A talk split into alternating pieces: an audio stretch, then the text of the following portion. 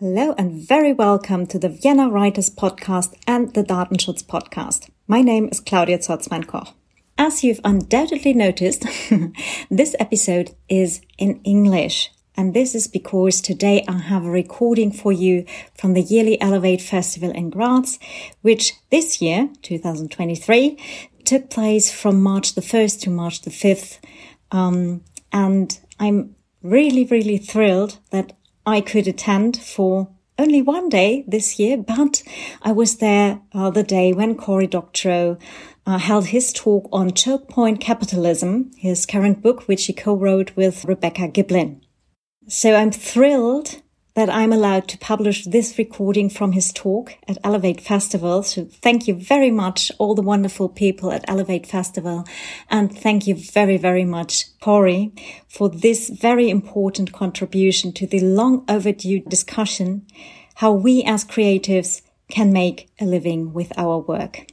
So without further ado, uh, have fun with this talk. And um, yes, I very much hope um, that we also, also in uh, the German speaking areas of the world can have a fair discussion together how to make creative work not only worthwhile, but a real good job that also pays the bills.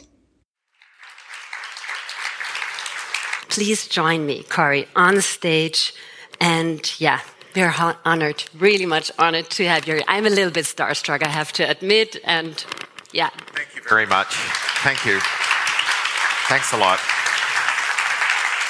Thanks.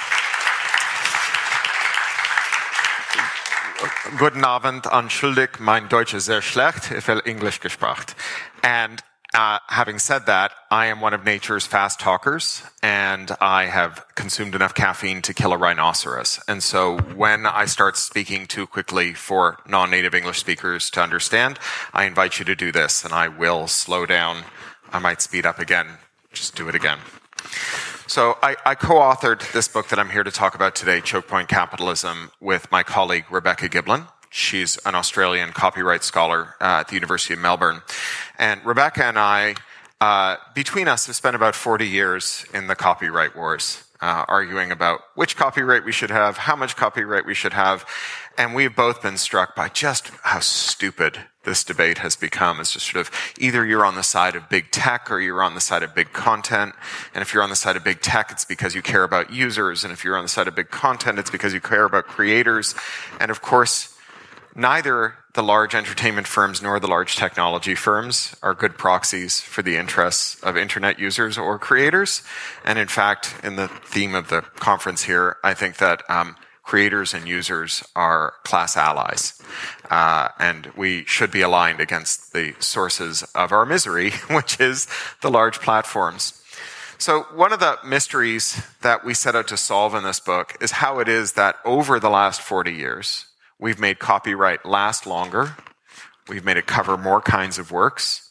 We've created more intense penalties for copyright infringement in the United States. There's a civil penalty of $150,000 per infringement and a criminal penalty of $250,000 per infringement. And then it's become easier and easier to prove infringement, uh, lower bar for evidence. The industries that bring creative works to the audience, the, the creative industries, they're larger and more profitable than they've ever been. And yet, creators earn less, both proportionately and in real terms, than they have. And that creative wage has been falling for 40 years, even as the profitability of the firms that bring creative works to the market has increased over 40 years. So how is this possible? How is it possible that we give rights to creators and those rights do not benefit creators, but they do benefit the intermediaries that we have to deal with. And I think the answer is in the structure of the market. After all, when there's five giant publishers and four giant movie studios, three giant record labels, two giant ad tech companies, and one company that controls all the ebooks and all the audiobooks, giving a creator more copyright is like giving a bullied kid extra lunch money. It doesn't matter how much lunch money you give to that bullied kid, that kid is going to have all their lunch money taken by the bullies. In fact, if you give that kid enough lunch money, the bullies will have enough lunch money left over after they've taken care of themselves to run a global advertising campaign saying, someone think of the hungry children. They need more lunch money. And none of that lunch money will get them lunch either. Now, how do we end up in a world where we have um, five record company, five five publishers, four uh, studios, three labels, two ad tech companies, one ebook company? Well, it's because of something called Austrian economics. I've come here to talk about it. Uh, the Chicago School, which is not in Austria, was uh, heavily influenced by von Mises, von Hayek. Uh, they uh, conceived of a new theory of competition law, what Americans call antitrust law, grounded in something called consumer welfare. So historically, competition law in the US and in Europe, because European competition law uh, arrived with the Marshall Plan. So it's basically grounded in American competition law. Those of you who are a little younger after World War II, America came and rebuilt Europe, and one of the things they did was gave Europe big chunks of its legal system. So both in America and in Europe, the theory of competition law had been that when companies get big enough, they become poisonous. They become too big to fail and too big to jail. That they're able to corrupt our political process, and that the highly technical truth seeking exercises that is our regulation become auctions where the truth is sold to the highest bidder. There's five companies in an industry. It's really easy for them not only to extract a lot of money, both from their suppliers and from their customers, but it's easy for them to decide how to spend it. You know, you and your friends after this festival are going to have a hard time figuring out where to go for dinner right? When there's 100 companies in a sector, they can't figure out how to cater their annual meeting or what city it should be held in. When there's three of them, they all know exactly what they want and they get it. And so historically, we just said we shouldn't allow corporate power to concentrate. And with the Austrian school, we decided that that was the wrong way to approach it, that the only thing that we should consider is something called consumer welfare. And in this narrow conception of consumer welfare, um, the only thing that antitrust regulators should concern themselves with is whether prices go up or quality goes down, provably because of a market concentration.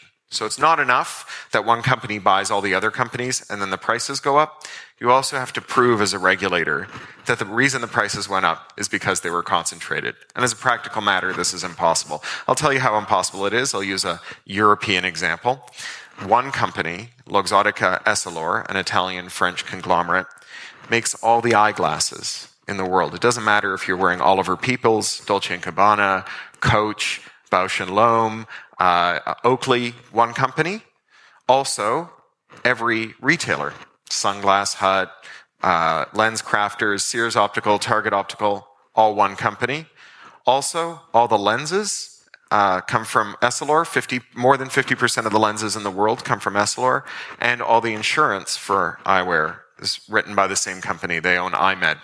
And they've raised the price of glasses a thousand percent in the last 10 years. They stole our eyes. And regulators won't regulate against them because they say we can't prove that they did it by buying every brand, every retailer, all the lens manufacturing and the largest insurer, which then bought all of its competing insurers. Maybe it happened because oil prices went up. Maybe it happened because labor prices went up. Maybe it happened because the moon is in Venus. Whatever it is, we can't prove it.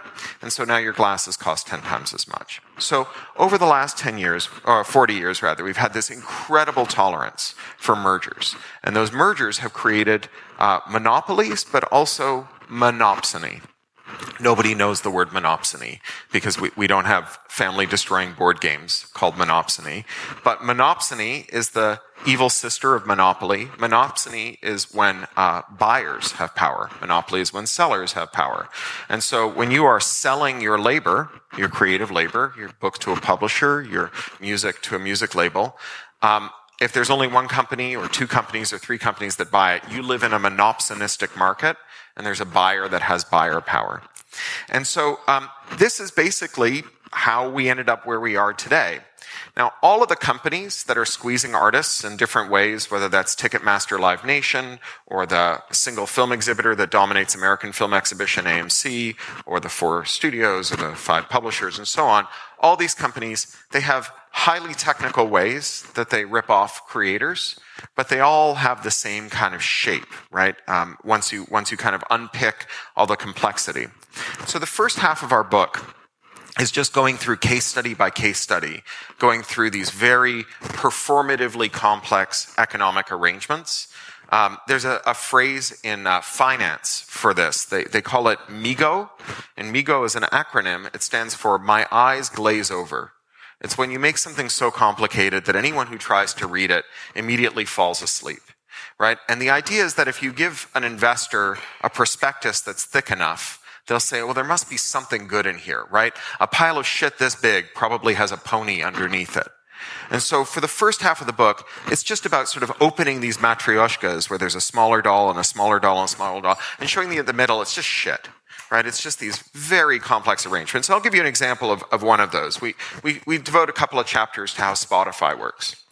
So Spotify, largest streaming company in the world, another European company.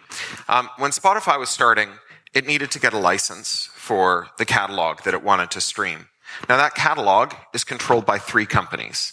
Sony, Universal, and Warner Music control 70% of all the music recordings in, the, in world history.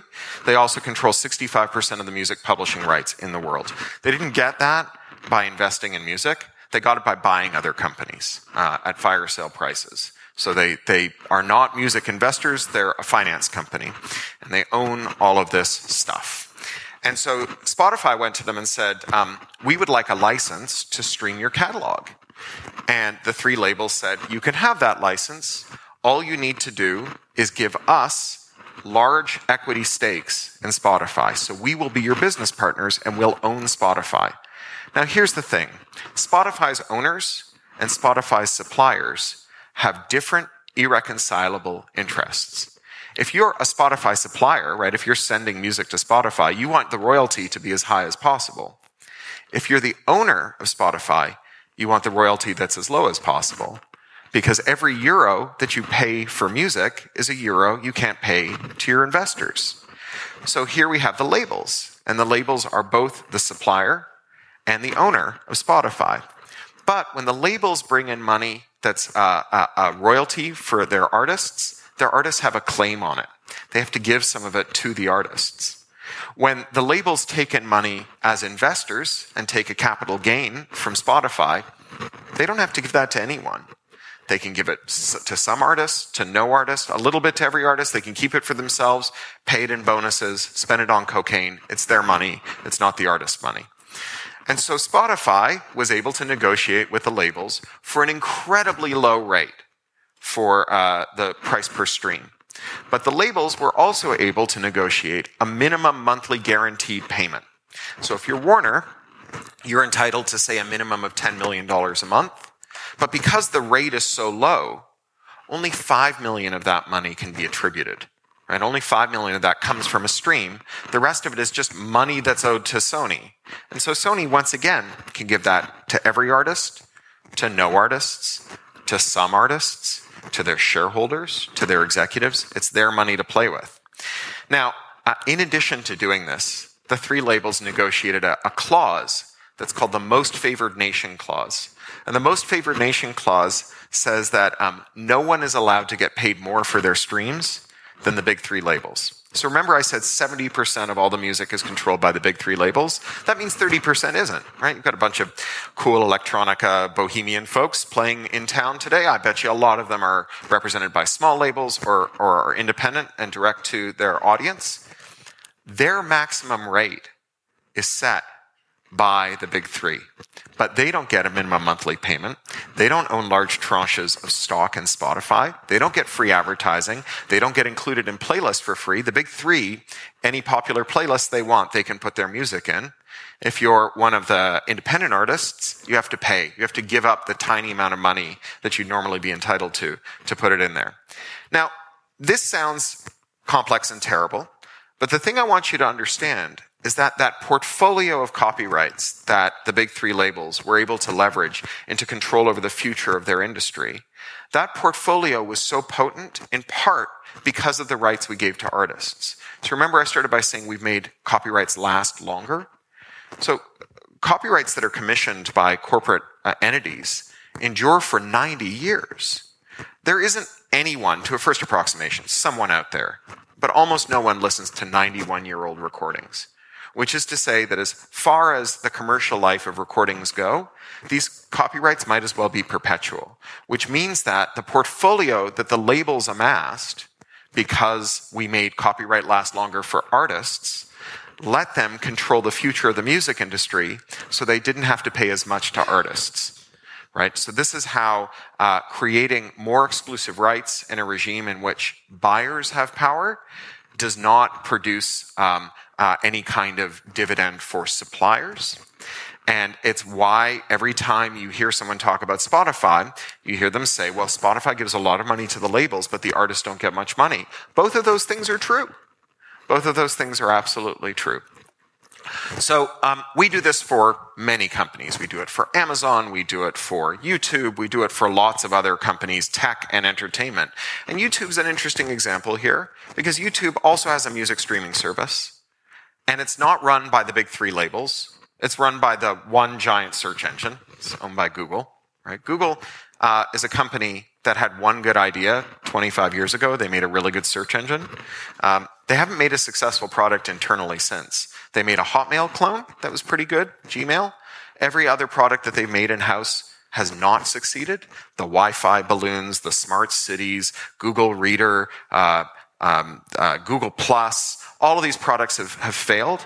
Every other successful product Google has, they bought in the capital markets right? They bought their server management, they bought their advertising technology, they bought their mobile platform, they bought their video platform, they bought docs, they bought calendars, they bought maps, they bought satellite photos. All of those are acquisitions that before the Austrian school, we would have said you're not allowed to buy them. I don't want to blame you guys. It was Americans who did it. I just think it's hilarious that we're talking about the Austrian school. It's like one time I came here and someone said, I was in Graz 15 years ago, and someone said, what do you think about the California ideology? And I'm like, well, given that it was dreamed up by two Austrians and it's currently being executed by Arnold Schwarzenegger, I think you don't get to ask me about that. um, but um, we, we pick apart all of these different firms and we show how each of them has their own performatively complex way of understanding it. Things that are complex so they'll be hard to understand, but are said to be hard to understand because they're complicated. And we show how they all work. And then um, uh, we, we try to develop a theory of how these choke points emerged and why these intermediaries are different. Because intermedi- intermediaries themselves are not bad. There's, there are lots, there's lots of good reasons to have intermediaries. Like, I don't think it's bad that the way that I got to speak to you was a festival organizing my appearance. It would be a giant pain in the ass for me to have to call all of you and invite you down to this hall and rent it so I could come and speak to you. You know, when I was a kid growing up in Toronto, we had this street author, this outsider author. He was a wonderful guy named Crad Kilodney, very grumpy. And he used to write his own weird stories and he'd print them, he'd bind them, he'd design the cover art, he would um, uh, carry a stack of them. He'd stand on a street corner in the freezing Toronto winter and he wore a sign around his neck that said, Very famous Canadian author, buy my books. Uh, he also had a sign that just said Margaret Atwood, which I thought was very funny. And he'd stand outside of the bars at, at, at, night in the freezing cold and sell his books to drunks. And he would make secret recordings of them with a tape recorder and then sell tapes of drunks being weird on Toronto street corners. He was a great, strange guy. He didn't have a single intermediary in his whole career. This is a guy who had no intermediaries. And I can still quote some of his weird poetry from memory, but I think that even he would not say everyone should have to do it the way he did it. There are lots of people who have words that I want to read who are never going to print and bind their own books, stand on a street corner and, and sell them. And obviously, we've had problems with intermediaries before. It's not like record labels have a long history of being wonderful to musicians. The Beatles used to share one cent per LP, but not the whole cent, because 15% of that one cent was kept back by their label for promotional purposes and then they had to give their manager 10%. But whatever was left over of that three quarters of a penny, they could split four ways. So it's not, and the Beatles had it good. They were white, right? Black artists had it much worse than the Beatles. For one thing, when the Beatles wanted to rip off black music, no one stopped them. And when hip hop artists started sampling the Beatles, they all got sued into oblivion. So, um, this is this is um, not new, right? For intermediaries to be abusive. So, what is it that's different about digital intermediaries? What what is choke point capitalism when it's at home? And I want to say that choke point capitalism is a pathology that is endemic to platforms that are digital under monopoly conditions. So you first have this lax Uh, competition enforcement. You allow anti competitive mergers. Google gets to become Google by having one good idea and lots of money, and they buy everybody else. You have these catch and kill acquisitions where companies buy other companies and shut them down. Do you remember there was a 10 year period when Yahoo bought every promising internet company and then destroyed it? Right? So these are catch and kill acquisitions, predatory acquisitions. You create vertical monopolies. So you have a company that represents the whole stack. So there's obviously uh, lawsuits about Google and ad tech right now where Google is the publisher, the market maker, the seller's representative, and the buyer's representative and each one of those takes fees, and each one of them uh, uh, engineers the transactions. And of course, Google is one of the most profitable companies in the history of the world, and they say it's because they have a great marketplace. I think that we should at least consider the possibility that the reason they have it is because they have a very corrupt marketplace where they represent everyone in the chain and no one can see what they're doing and it all moves around very quickly. So all of that, it's stuff we've had for a long time. Predatory pricing, you know, where Uber takes $31 billion from the Saudi royal family, loses 41 cents on every dollar they earn for 15 years, destroys every taxi company in the world, raises prices and cuts drivers' wages. That's not new. Companies have done predatory pricing before. But um, companies are able to take all of this and then uh, do something very specific that I think is new, or at least faster than we've seen before. And that's they, uh, playing a game with surpluses. Surpluses is a word economists use. I spent 10 years learning to talk like an economist so I can make fun of them. Um, economists use surplus to describe sort of everything that's left over, not just the profit, but everything that's like free to play with, all the free uh, movement within a system. And these firms, the platforms, they allocate these surpluses in very deliberate ways. So the platform first will allocate surpluses to users. So um, think of what Amazon did, right? When Amazon started off, uh, they sold goods below price, right? So that's obviously a way of allocating a surplus to a user. You've got investors, they give you money, you buy a thing for a dollar, you sell it for 50 cents. That is a surplus that goes straight to the user. They subsidized returns. They subsidized shipping. People were paying less than it cost to do all of those things.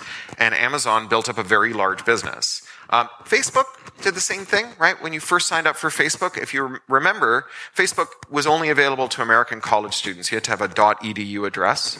Uh, and then they opened it up to the general public. And their story was come be a Facebook user. We won't spy on you the way MySpace does. We will never invade your privacy. Right? And when you signed up for Facebook, you told it who mattered to you. These are all the people that I love and care about. And then all Facebook did was tell you everything they had to say, just in a feed. Right? That is a surplus allocated to you. The users get locked in. in case of Amazon, they get habituated to Amazon. They buy a lot of ebooks and audiobooks with digital rights management that they would have to give up if they left Amazon because it's locked to Amazon's platform. Under Article 2 of the copyright, uh, European Copyright Directive, uh, it's against the law to remove that DRM even if the rights holder wants you to uh, even if you're authorized by them.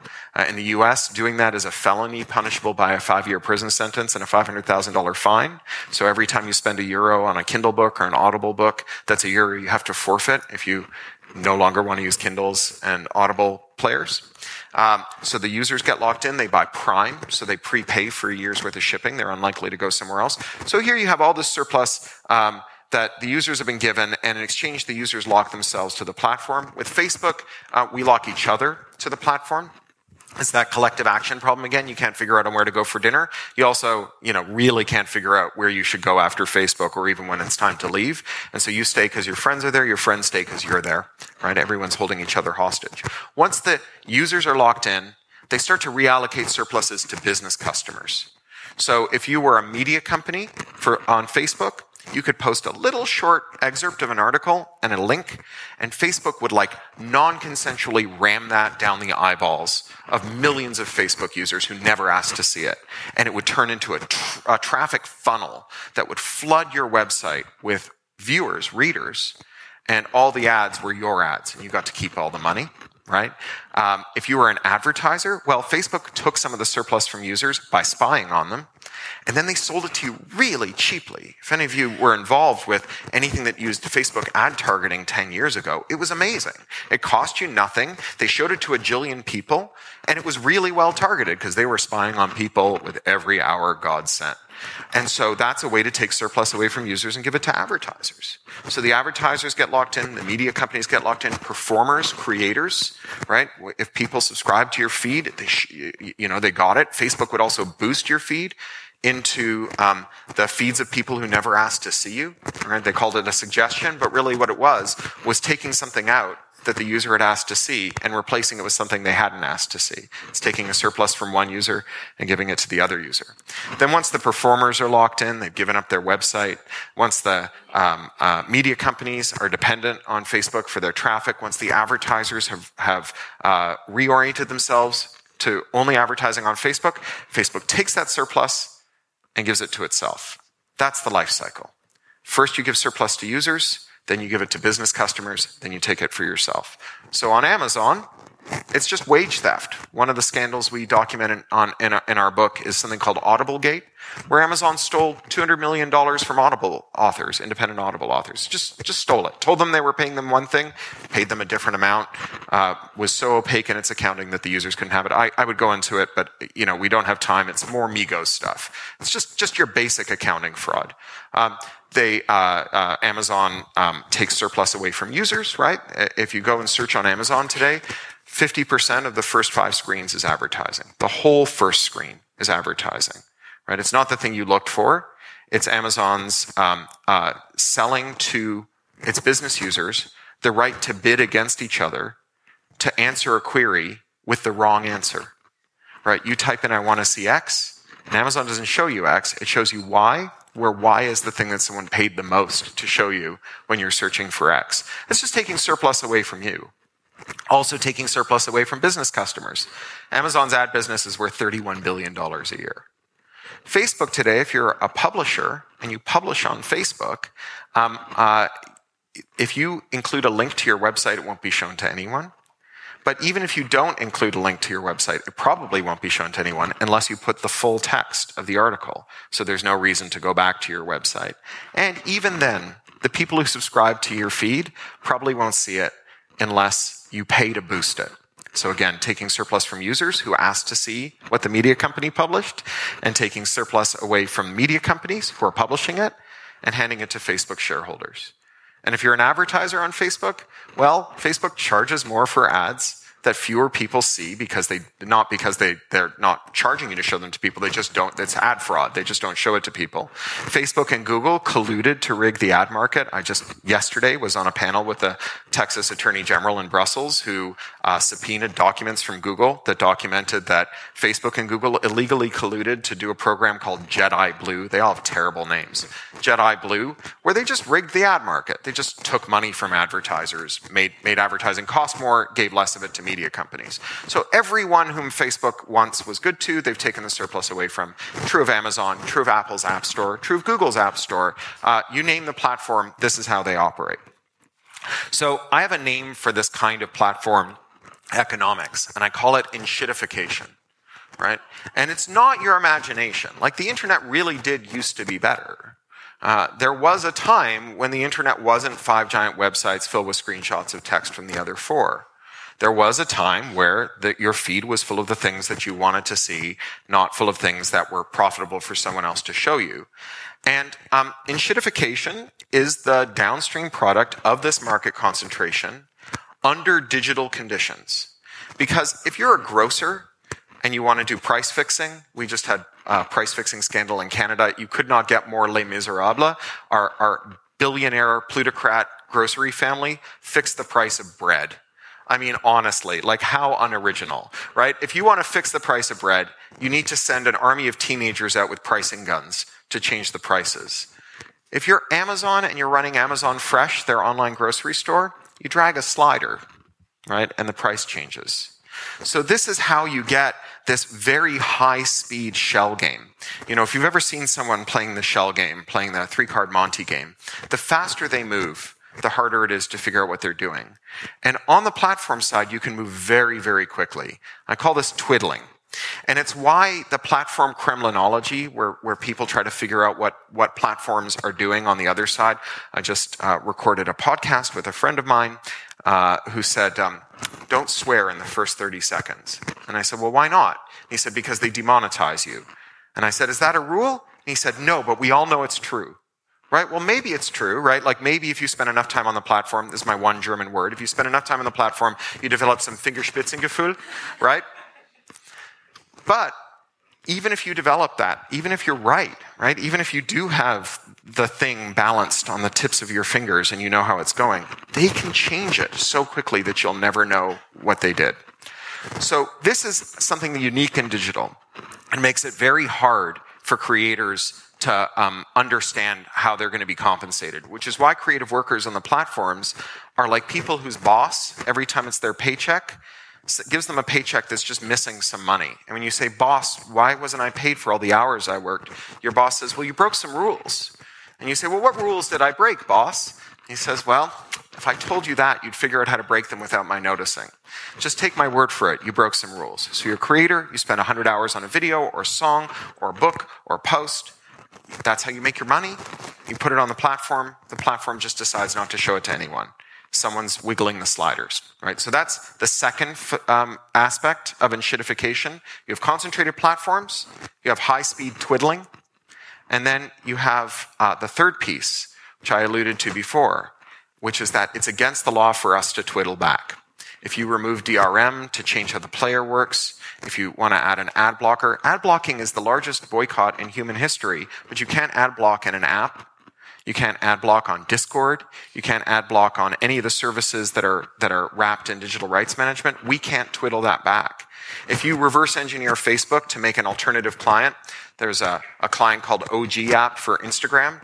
It takes your whole feed, throws away all the ads, throws away all the suggestions, throws away all the fake TikTok videos, and just puts the things from the people that are in your friend list in reverse chronological order. Facebook shut them down within a day. If you want to do that, they'll, they'll either shut you down or they'll sue you. If you want to make your own app store, they'll reduce you to radioactive rubble, right? So we can't twiddle back. They twiddle us with every hour that God sends. We can't twiddle back. So those are the three characteristics. We can't twiddle back. They twiddle us and they're super concentrated so there's nowhere else to go. And with those three characteristics, we get twiddled to death. And so in the book, we propose a bunch of technical remedies for this things that um, reduce buyer power, uh, spread out the choke points, produce um, uh, seller power so that we, we have more power as sellers of our labor, and um, give users more power that pose the, this as a natural alliance between users and performers or creators. Uh, um, I'm going to give you just one example because they're all highly technical because none of them are individual solutions. Like none of them are like, if you only buy your music this way, everything will be fine. You can't shop your way out of a monopoly, just like you can't recycle your way out of a climate emergency. Right? These are not individual problems, they're systemic problems. That's bad news, right? It's kind of a bummer. Uh, one of the editors who rejected this book said, You know, I'd buy it, but all your solutions are systemic, and everyone's going to be really sad when they realize they, there's nothing they can do as an individual. I was like, Dude, you are so close to getting it. um, but uh, uh, uh, on the other hand, anything that can't go on forever will eventually stop. And when it stops, there's a moment in which ideas that are at the fringe can come to the center. This is one of the other tenets of Austrian economics, practiced by that noted Austrian Milton Friedman, who wasn't an Austrian, but um, who was the, their foremost acolyte in America. And when Milton Friedman was a crank teaching theories that no one cared about at the University of Chicago, uh, people said, Milton, how will anyone ever listen to you? We've just had the New Deal. We've had the 30 glorious years, les trente glorieuses, the, the, the, the post-war era of unparalleled prosperity. You want to take it away from everybody. Who's ever going to listen to you with your terrible ideas? And he said, eventually there will be a crisis. And when the crisis comes, ideas that are lying around will go from the edge to the center. And that's what happened. That's how we got here. So our idea here is to make ideas lying around. And I'm going to give you just one example so then we can go to Q&A. Um, and it's uh, a one weird trick. if, um, if you have a creative contract that entitles you to royalties for a game, music, a book, um, a video, uh, you are typically entitled to audit the royalty statement, audit the firm that gives you your royalty statement. Now, um, you will find if you audit the firm that gives you your royalty statement that they sometimes make mistakes. And for reasons I can't possibly begin to understand, when they make mistakes, it always seems to be in their favor. Um, we cite uh, one firm in Los Angeles where I live that has done tens of thousands of record company audits over three decades, and in every instance except for one, the errors that they found were in the favor of the label and not the recording artist. I can only assume that there's some kind of very vexing, localized probability storm that makes life very hard for the accountants at record companies. I can't think of a single other explanation. So um, when you tell them, you stole my money and I'd like you to give it to me now, they will say, You artists, you're adorable, but you can't do math. You're sadly mistaken. We don't owe you anything, and you can't afford to sue us. But tell you what, since we're such nice guys, how about if we give you some of the money that you think we owe you? And all you need to do is sign a non disclosure agreement so you can't tell anyone else where we're hiding the money we stole from them. So, one of our sources in our book uh, violated their non disclosure agreement to describe a, an instance in which they found a six figure discrepancy. And in order to get the money that they were owed, hundreds of thousands of dollars, they had to sign a non disclosure. But it doesn't end there. They also say, by the way, your accountant has to promise they'll never audit us again because now they know where we hide the bodies. Right? This is like the suspected murderer. The cops show up and, the, and he says, Officers, dig anywhere you'd like in my garden, just not in that corner. I'm very sentimental about it, right? Well, here's a funny thing about monopolies. All of these contracts are settled in four states. California and New York, everyone knows. Tennessee, because of Nashville. And Washington State, because Amazon and video game companies. And contract is a matter of state law. And everyone in the world who's signing a contract with an American entertainment company is signing a contract in one of those four states. If we were to amend the state contract code in one or more of those states to say, as a matter of public policy, non disclosure agreements are not enforceable where they pertain to material errors and omissions that redound to the detriment of creative workers, um, we would put more money in the pockets of more artists than 40 years of copyright term extension combined. Right? This is a crack in the machine. We stick a lever in it, we wiggle it around, and money pours out.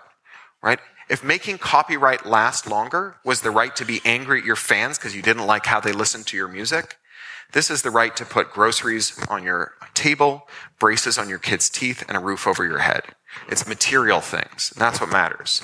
So we have a second half of the book that's just full of these proposals to adjust the material living circumstances of creators. Not to give creators more rights, but to give them more money and sometimes at the expense of control, but to give them more money.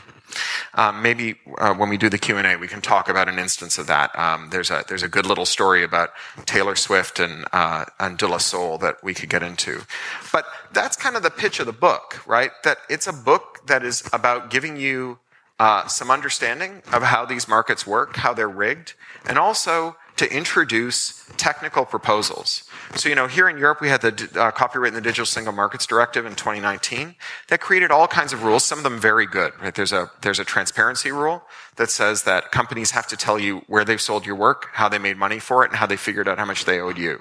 It's an incredibly powerful rule. But it also has some really terrible ideas in it, like a mandatory copyright filter for anyone who accepts uploads from uh, the public, right? Those filters, Google has built one for YouTube. It's called Content ID. It costs them $100 million. If no one can enter the European market, without having $100 million to spend on a non functional copyright filter, Google gets to run the show forever, which is why YouTube endorsed this proposal. You had a bunch of creators groups who thought that they were sticking it to Google. Meanwhile, Google was going around the European Parliament saying, This sounds great to us. right? So the next time this crisis happens, because anything that can't go on forever will eventually stop, we can say rather than let's do it, let's do more of what we've done before, even though it didn't work, because maybe if we do it harder this time, it'll start to work. We can actually maneuver real material solutions that make life better for artists into the, into the system rather than embracing the doctrine of the Chicago School, which said that so long as the pie is getting bigger, it doesn't matter which slice goes to whom. That's their doctrine. It's a, it's a doctrine that only someone who gets to eat all the pie would ever say, because of course it matters which slice of the pie goes to who. Of course it matters. So thank you.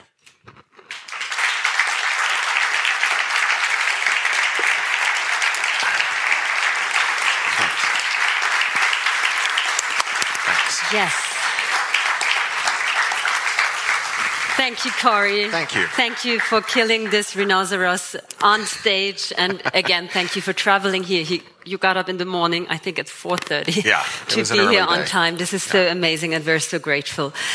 Let me please dive a little deeper into what you just mentioned again. There are ways out, and this is one of our general topics here: how to find unlikely alliances. And when you talked about this Austrian school, those uh, ideas that are in fact and to me, every time when I read through the book, Chokepoint Capitalism, or some other of your talks, you really make it clear that the situation that we end up today, ended up with currently, for, for, for now, the GAFA, the, that is only four companies or three or even one when it comes to audiobooks. This is not because it was geniuses at work. Sure. This is not because of, um, I don't know, natural selection kind of things. It is actually not about, we have been told quite a lot in the last 40 years that human beings have this innate drive of competition. Mm -hmm. But in fact, it's not about competition. Mm -hmm. May you well, I mean, you know, it's it's interesting to see how oftentimes the rhetoric uh, when it applies to them is the opposite of what they would apply to us. So they would say, well, the, the, the way that we get better media is by having all the creators compete on the platform. But the way that we get better platforms is by having all the platform owners collude on the rules that we apply to creators, right? It's one rule for them, one rule for us. We used to have this principle in competition law that was very widespread called structural separation, which basically meant that if you owned a railroad company, you couldn't also own a freight company. Because if you own the freight company and you competed with the people who shipped freight on your railroad, you could give yourself better terms. If you owned a bank, you could either loan money to businesses or you could own businesses, but you couldn't do both.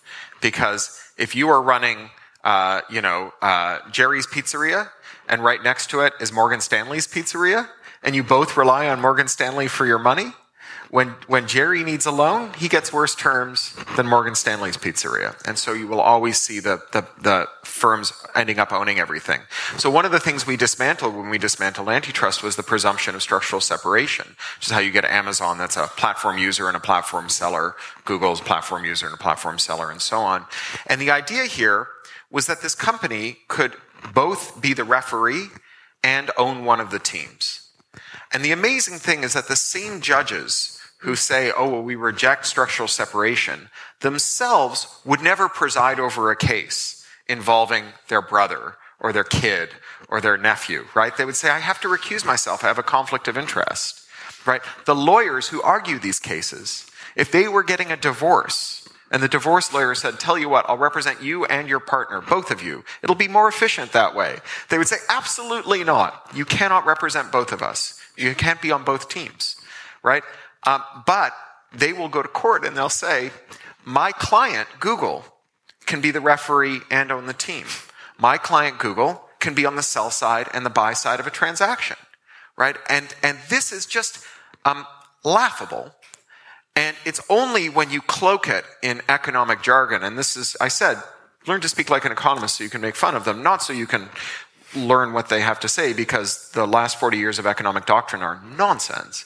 But the only way to understand how nonsense it is is to penetrate the jargon and understand that when they talk about Pareto optimal distributional efficiencies, that what they mean is that the referee can own the team provided that they're the referee and they've got a stake in the team and not that they're the other team that's playing against the team that's owned by the referee.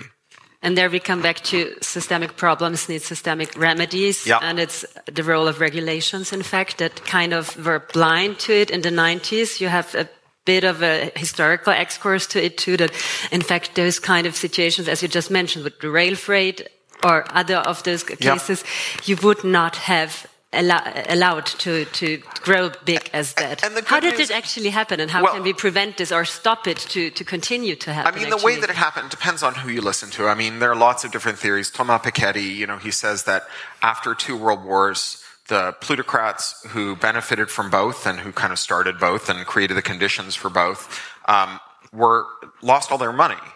And so we had 30 years where rich people didn't set our policy but because if you have capital, your capital grows faster than um, if you do things, right? If you have money and you give it to other people who are doing things, your money grows faster than theirs does. If you're Bill Gates, uh, when you started your career, to the end of your career, where you started the most successful, profitable company in the history of the world, over that same period, you made less money than Liliane Bettencourt, who's the heiress of the L'Oreal fortune, who is a woman who has never done a useful thing in her life, right? So over the same period, she made more money than Bill Gates. But after Bill Gates retired, stopped running a company and just started investing money, he made more money than either one of them, right? So having money is the best way to have money, to make money.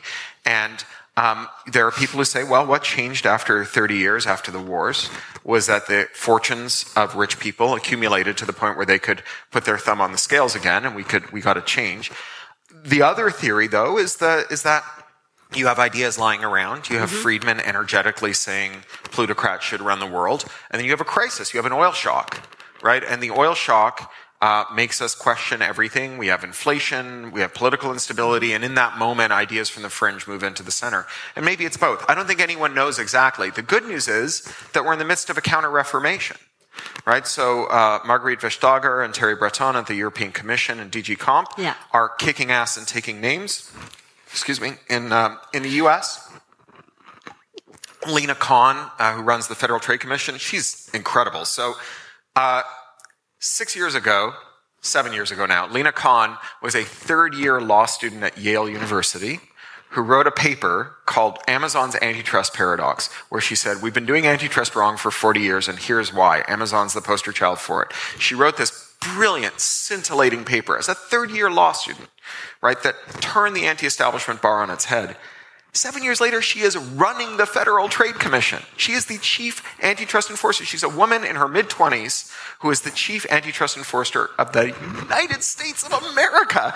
And she has packed the commission and the staff with incredible, technically skilled, uh, passionate, amazing uh, staffers and commissioners. It's, it's fabulous.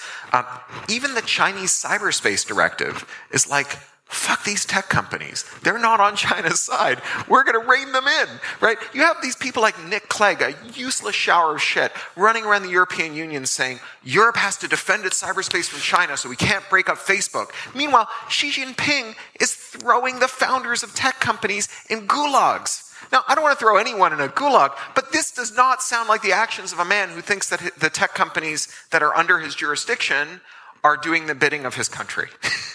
so, you know, um, uh, the, there is a current all over the world right now about large firms usurping the role of states and about states returning to democratic fundamentals. Antitrust is a big part of it. It's not the only part. One of the things we try to do in this book is fuse antitrust and labor politics.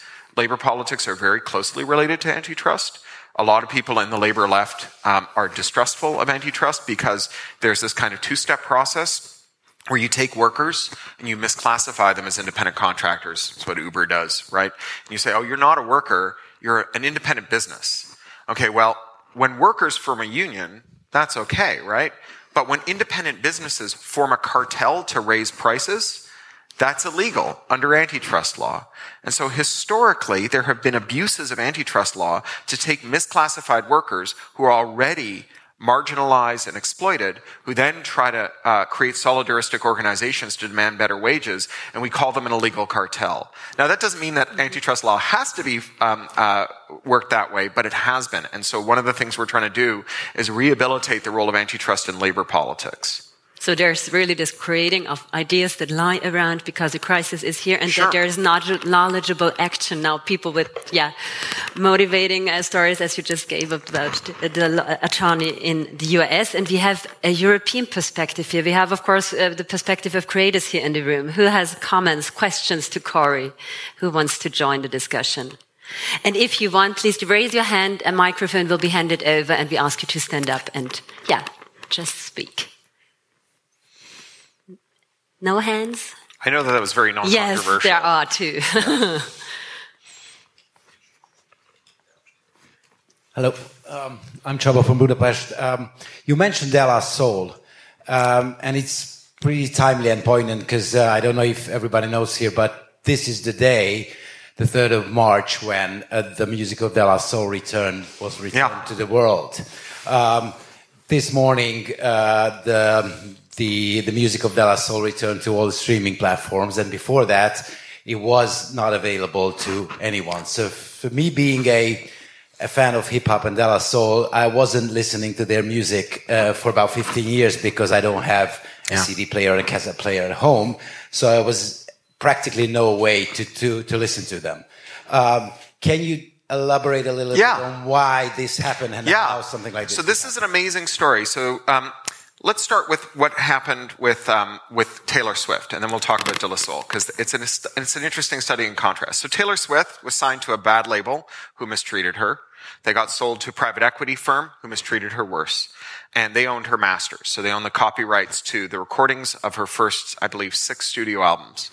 Um, and so she had railed against them. She had tried to buy her masters back from them. They wouldn't sell. They just kept selling them to other people. They're now owned by the Disney family, which has a, a its own private equity firm.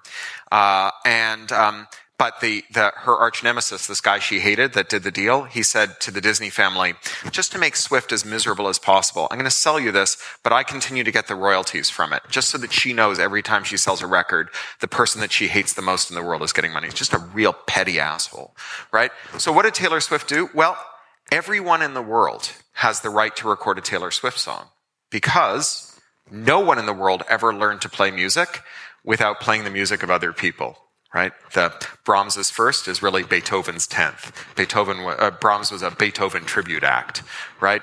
Um, and so historically, what we said is that the right to record music belongs to every musician. It doesn't belong to a particular musician. So you know, we have this idea that that um, you know. Art is a collective endeavor, right? We, we, we, we have that notion. But we still had this idea that creators are entrepreneurs. So although we create together, we sell our work alone in these very o- overmatched uh, instances where our um, labels or studios have the have leverage over us. So this predates that regime, and anyone can record a, a song provided that they pay a royalty to the to the underlying um, songwriter, including Taylor Swift. So Taylor Swift recorded covers of Taylor Swift songs, right? She just re-recorded her first six albums.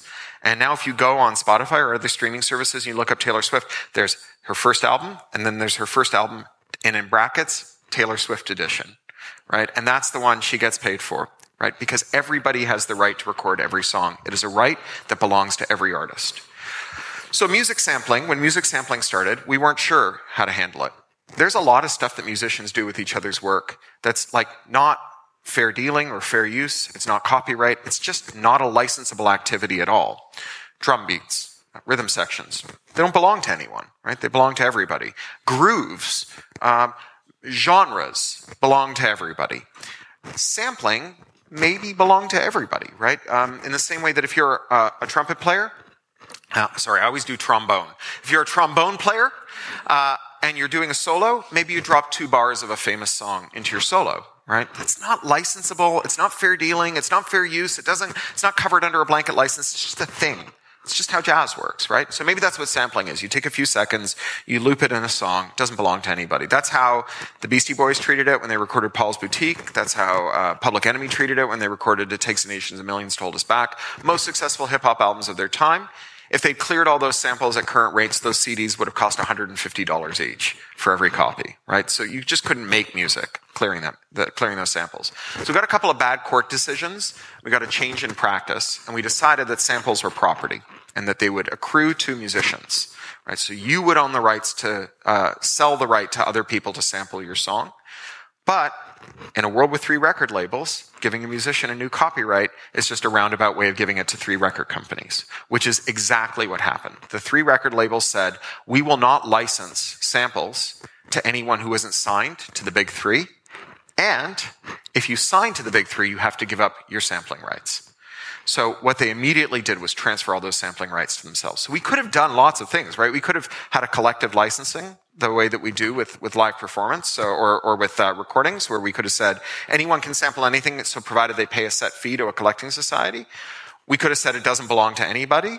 But instead, what we said is artists are entrepreneurs of their music, and here you own this right. It is your property to do with as you see fit, which was just a slightly indirect way of giving it to Sony, Warner, and Universal. And 15 years later, we're finally getting our first uh, De La Soul because they couldn't clear the samples for 15 years. That's why it wasn't on streaming. Samples were only cleared for CD, and they couldn't re-clear them for streaming, and that's why the frontman of De La Soul, who died last month, didn't live long enough to hear his music on streaming, right? So this is a win for the big three labels. This is how you give more copyright to creators and reduce the amount of money creators get. Because one of the things that we should note here is that it's not only a great violence to this person's art that no one was able to hear it for 15 years. He didn't get even the pitiful amount of money you get from streaming. He got nothing from this music for 15 years, right? So this was a way to take money out of the pocket of a working artist and put it in the pocket of a giant record label by giving artists more rights. So um, we've got a debate right now about machine learning, which a term that I hate, but it's better than artificial intelligence, which is like the stupidest sell job ever. It's not artificial, it's not intelligence. We have these these generative tools, you know, uh, ChatGPT and and uh, DALL-E and and and uh, Stable Diffusion and so on, and they're making work. And there are a lot of creators who are understandably, and I think correctly, worried about having their labor displaced by this. Um, and so their argument has been we should create a new right, the right to train a machine learning model from your work. We should create that right and we should give it to creators right? Well, that would have to be a new right because if you go to a museum and you study all the paintings and you measure how big a nose is and you measure how far it is from the lips and what colors people use, that's not a thing that copyright has ever covered. That's how like we make art, right? We make art by studying other art. So we'd have to create a new kind of uh, esoteric right to control the study of your work in, in under certain circumstances. Now, we actually know what would happen if we created that right. Because if you're a voice actor today, chances are you work for a game company. Gaming is hugely concentrated. And right now, all the major game studios, when you sit down to record a session, they say, um, the first words out of your mouth have to be, my name is Cory Doctorow, and I hereby grant permission to train a machine learning model with my voice. Right? So the only companies with the wherewithal to amass a giant corpus of work that they could use to train a machine learning model are also the companies that are the monopsonists for creative labor. They're the companies who uh, would save the most by creating that model and then firing all their creative workers. And so creating a new right to train machine learning models from your work is just a way of transferring that right to the only people who pay for work and don't pay very well and make it so they never have to pay for work again. And so we need to think about things like collective ownership of rights, uh, regulation of firms, but not just giving more rights to sellers in a buyer's market, because that's just giving the rights to the buyers. That's the lunch money example. That's the lunch money. Um, there was another question, and I think with respect to the following uh, panel discussion, which starts at uh, 2.30, I would go on for at least one more question, maybe then, some final remarks. And then I'll go make some Walter, books you were raising your hand, yeah. right? Hi, thank you for your talk. I was wondering, um, what is your position on like taxation for uh, those companies since the market regulation will take time and even Vestager A uh, was involved in the Facebook uh, WhatsApp deal, which was a joke and staying here, saying herself that the European Commission don't even have the resources to go through. Mm -hmm. So that was one, one from one vote from her that they basically can deal like with one Microsoft uh, browser case for five years. That's it. Yeah.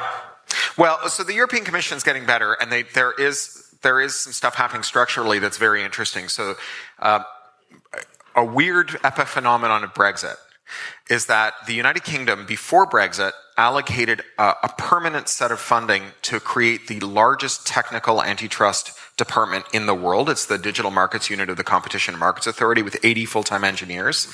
But one of the problems of Brexit is that Parliament has yet to like actually restore regular order and vote on normal bills. So one of the bills that they've never passed is the bill that gives this unit enforcement powers. So they have 80 full-time engineers and no enforcement powers. How, and all they do is they just sit there and they write these incredible, like 400 page banger reports explaining how tech scams work. The European Union has no headcount and lots of enforcement powers. And so what the European Union is doing is they're taking the reports of the digital markets unit and using as the foundation for enforcement actions in the EU, which is actually super cool. Like, even with, notwithstanding Brexit, you have people of goodwill holding hands across the channel to crush tech companies. You gotta love it, right? Um, in terms of taxation, I mean, I think taxing these firms is hard to do for the same reason that, um, uh, that uh, making them obey the GDPR is, and in fact, mm. like this, that reason is Ireland, right? It, it's it's like a, a downstream of the problem of European federalism, which is that we create a race to the bottom for tax and regulatory havens. So, you know, when you have countries selling golden passports to Russian oligarchs and you have countries that allow you to maintain the fiction that you're, you know, your money is in an untaxed state of grace floating somewhere over the sea, uh, it, it creates this, this, um, corrupting influence where Ireland's economy is dependent on the firms that use it for a tax haven. And so Ireland decides not to fund its data commissioner. And so the German data commissioner hears 500 cases a year, and the Irish data commissioner hears 17. And the Irish data commissioner is the one who's got jurisdiction over the tech companies. Now, not forever. Austria gave us another gift. It wasn't just, uh, it wasn't just von Mises. It was also Max Schrems and Max mm-hmm. Schrems is making the German data commissioner hear some cases. And so maybe we'll get some cases. But I think that the taxation problem is that it's the same problem. I think that what we have to understand is that corporate power, once it's concentrated, is very hard to tease apart. And that anything we do has to be a series of actions, um, each one of which erodes corporate power in some little way right? It, it's, it's very hard to dismantle them because they can control the parliament, they can control the tax authorities, they can shop for jurisdictions, they can effectively run countries. Um, you know, this is why the, the counsel of the, of the Chicago school, which was to say, let monopolies form, but if they're bad, stop them once they've formed was a terrible idea because once they've formed, you can't stop them. That's the whole point. That's why we want to stop them before they form because they corrupt our political process. And so taxation is one of the things we need to do. We need to starve them of the capital that they have, uh, that they use to corrupt our political process. We need to break them up. That's slow and hard. Uh, it took 69 years to break up AT&T right? It's not easy. Um, we need to curb their power with things like the Digital Markets uh, Act and the, the Digital Services Act, the DSA and the DMA. Um, we need to uh, create um, user power and uh, um, performer power, creator power, where we create alliances. I mean, remember one of the things about enshittification is that even the people who screw us over right? The, the publishers or the labels or whatever are getting screwed over by the platforms. Like even the advertisers don't like the platforms, right? Because the platforms are robbing them blind too. So we actually have uh, unlikely alliances between people who are, are not, in fact, class allies, but who have allied interests here. So we, we need to chip away at it, right? We need to do it one piece at a time. You know, historically, corporate power only gets eroded in big blasts when there is a catastrophe, right? The wars destroyed a lot of corporate power. Um, one of the things that um, I believe it was Commissioner Vestager said yesterday is consider the role of monopolies in, in the interwar years and in the first war and the role that they played in sparking the second war, right? Uh, the monopolies are uh, if we let monopolies finish the job themselves, they do it in a in a, a, a blaze of, of well, another German word, Götterdämmerung. And so we probably want to not let them get to there, right? We want to we want to head them off before they arrive at it. And I think the climate emergency is going to be one of those things, right? I mean, the the climate emergency is going to destroy unimaginable amounts of capital unimaginable amounts of capital. And one of the things about all the capital belonging to 1% of the world is if you destroy a lot of it, chances are it's going to be mostly theirs. And so, you know, I, am not saying that's a good thing. I would love to have, um, you know, a solution before the capital destruction arrives. But, you know, when life gives you SARS, you make sarsaparilla. And uh, maybe uh, we should. This is something that we should be watching very closely: is the moments of weakness, right? The the, mm-hmm. the the things that can't go on forever stopping, and the chance to rush in with better ideas. Thank you for this one. Is there maybe a last quick question? Yes, thank you. Um, hi there. Um, my question would be after all what we've heard, th these are all systematic changes that we need. What can we as creatives do right now? Join a union. That's that, uh, that's yeah. creators unions get stuff done. One of our case studies is uh, the Hollywood um, screenwriters. So the Hollywood screenwriters, uh, Hollywood itself is very unionized uh, because of the it it um, had this moment after the New Deal. So I live in Burbank, which is where all the studios are. 15 union halls on Burbank Boulevard, five more on Magnolia Boulevard. Uh, it's a union town. And um, uh, the screenwriters discovered that the four agencies, there's four talent agencies in Hollywood, they bought all the smaller ones, merged them into four, two of them backed by private equity, that they had been stealing from their clients. So they had gone to the studios and they had said, um, we want to offer you a new kind of deal. Rather than us negotiating the best price we can get for our clients, we take 10%, we give them 90%. We're going to negotiate a package deal where we're going to get you a writer, a star, a director, all the talent you need because we're big talent agencies now. And then, um, because it's, um, uh, we were not going to take any of the money you pay our clients, you're going to pay us a packaging fee. Now, if you've got a set budget for a program, the more you pay in the packaging fee, the less you can pay to the clients. And what the writers discovered is that the 10-90 split had become a 90-10 split, where you had showrunners where 90% of the money was being made by their agents and 10% were being made by the writer. So on one day after taking a vote on this and after issuing a code of conduct to the studios saying you have to stop this and also the, or to the labels rather, the labels were building, stu- or the agents rather, were building studios. So they were proposing to negotiate with the creators with themselves right, on the, on the creator's behalf. They said, you have to stop this. No more packaging, no more studios. The Big Four uh, talent agency said, no way. And one day, 7,000 writers fired their agents. They ground out a 22 month strike. All four agencies caved. Packaging is dead. The writers are getting paid, right? The collective action works. And that's what creators need to do. They need to um, stop thinking of themselves as entrepreneurs out there with their work. I mean, for 20 years, remix culture has been teaching us that we're not sole creators of our work when it comes to our creative impulse, but it's left us thinking of ourselves as like Uber drivers, mm. right? I'm a small business person, not a writer, you know, as part of like a, a craft guild. I'm just a small business person. I'm out there negotiating with Macmillan, you know, uh, like I will always lose mm. in that negotiation, right? Just like, just like any worker who negotiates with their boss on their own will always lose. The only way to win is to become part of a collective. And I think these are already great final remarks. Maybe to sum up, or not to sum up, but just to finish up this I mean, wonderful round. Thank I, you, Cory. yeah, I'm honored. Thank you. Thank you for having me. I apologize for speaking fast. I apologize for being a terrible monolingual Anglo. Uh, and thank you for tolerating my, my dumb German jokes. Oh Appreciate my God. It. Thank you, Cory. And this warm applause is well deserved. Thank you.